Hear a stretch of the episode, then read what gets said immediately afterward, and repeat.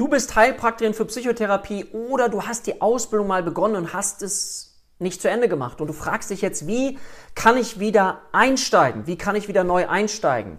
Ich möchte dich ganz herzlich dazu einladen, dafür mal folgende Schritte zu überlegen. Als erstes dir die Frage zu stellen, warum hast du damals angefangen? Warum wolltest du Heilpraktikerin für Psychotherapie werden? Das ist der erste Schritt. Was hat dich motiviert? Ja, ganz wichtiger Punkt. Schreib das gern mal auf. Der zweite Schritt, den ich dir empfehlen würde, mal aufzuschreiben, ist, woran hat, ist es gescheitert? Ist es an Zeit gescheitert, an Lebenssituationen und so weiter? Hat sich das verändert? Oder kann ich jetzt andere Bedingungen schaffen, dass ich das durchziehen kann?